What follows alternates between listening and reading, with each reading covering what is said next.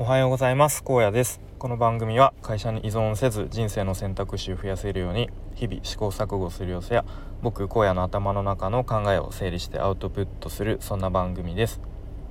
え今日のテーマはタスク管理ができていないというテーマで話していきたいと思います。とタスク管理についての話ですね。でまあもう当たり前なんですけれどもタスク管理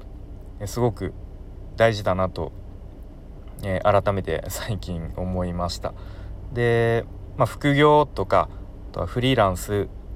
として、えー、やっていくためにはやその会社員の時とは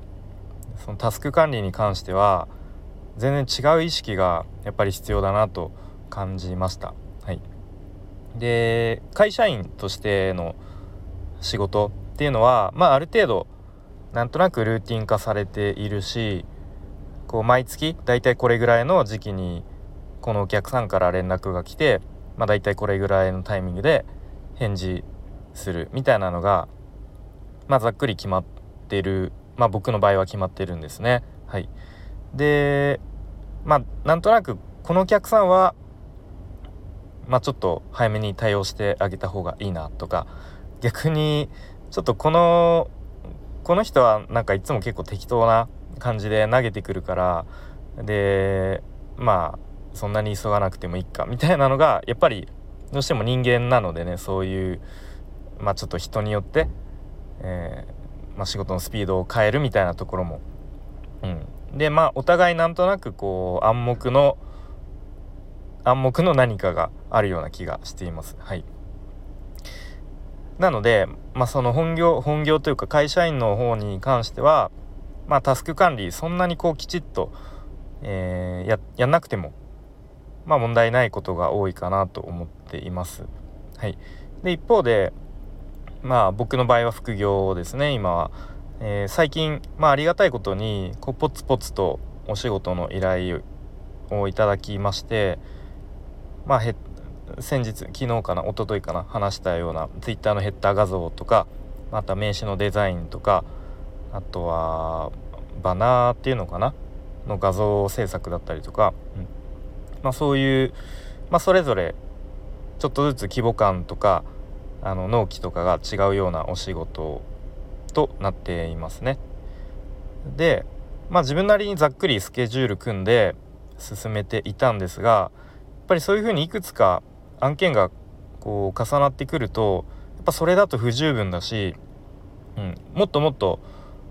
こう規模感が大きくなってきたりとかすると、まあ、今後のことを考えると、うん、もしかしたらちょっとトラブルになったりとかこう相手の信用を落としてしまうっていうことにつながりかねないなと、うん、自分自身でちょっと感じています。はい、なのでもっとスケジュール立てる時に具体的にで、まあ、もちろん納期がまずあってそこから逆算してもっと細かく、えー、まあ、例えばざっくりと、まあ、ヒアリングを、えー、この期間にしてで、まあ、ここまでにラフ案を作って一度提出してで、まあ、相手からのフィードバックがああると思うのでまあ一旦そこで、まあ、こちらで修正ブラッシュアップして、まあ、提出して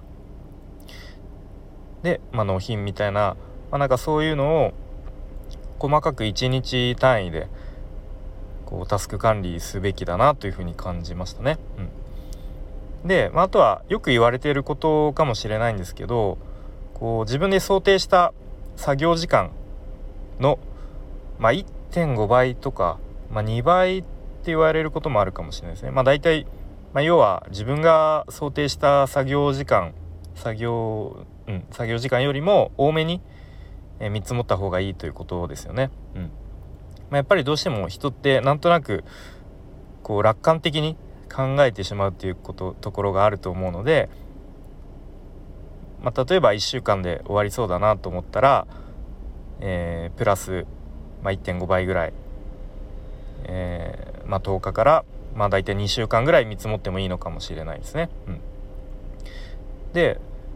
まあ、最悪な場合はその納期に間に合わないっていうのがやっぱり一番クライアントの信用をなくしてしまうと思いますしもしそういうふうに個人でやっていくとしたら、うん、まあもう次はちょっと高野さんに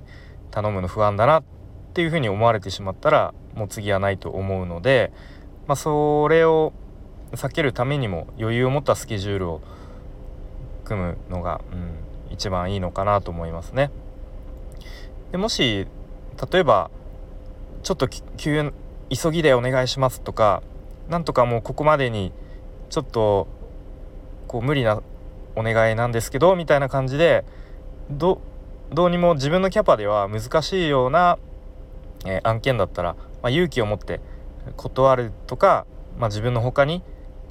こうちょっとできる人を探すとか紹介するとか、まあ、そういう勇気も、うん、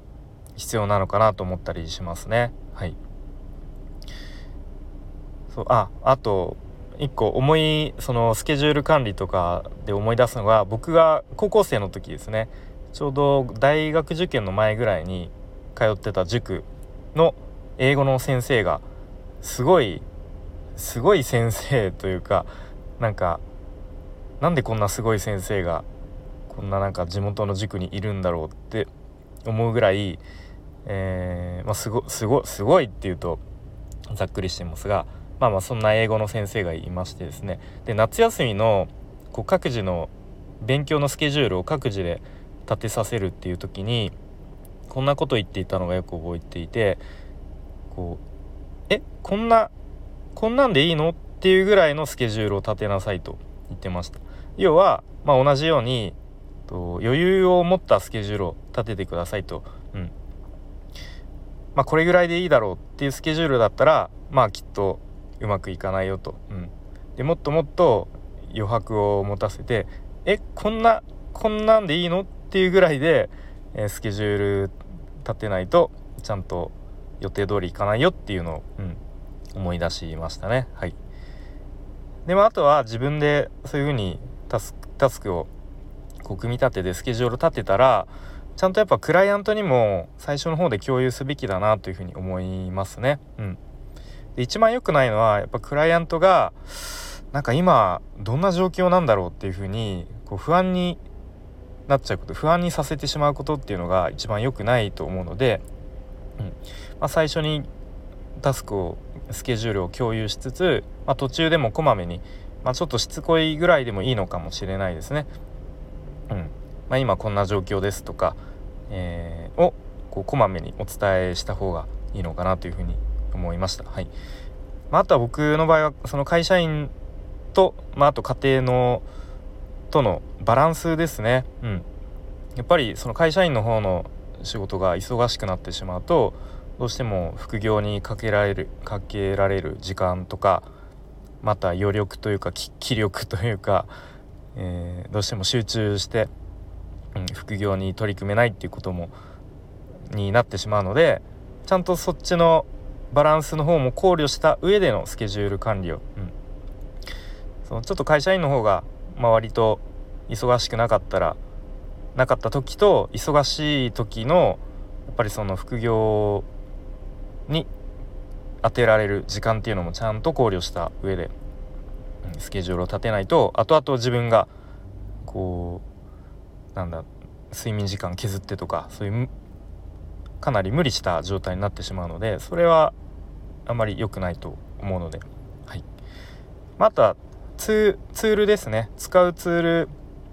に関して、まあ、やっぱり Notion が一番有力かなというふうに考えていますね。 Notion、ま、使ってる方どうですかね。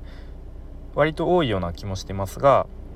うん、まあなんかいろんなことできますね。まあ、メモ帳的な使い方もできるしそういうスケジュール管理タスク管理とかもできますし簡単ななんかウェブサイトっぽいのも作れますしなんか本当に なんか万能でなんか最強みたいな感じのツールで、まあ、ちょっとそれを使って今後、まあ、自分用の、うん、なんかそういう副業用のテンプレートみたいなのをちょっと一度作りたいなと思っています。はい、ということで今日はタスク管理ができていないというテーマで話してきました。えー、最後までお聴きいただきありがとうございました。荒野でした。バイバイ。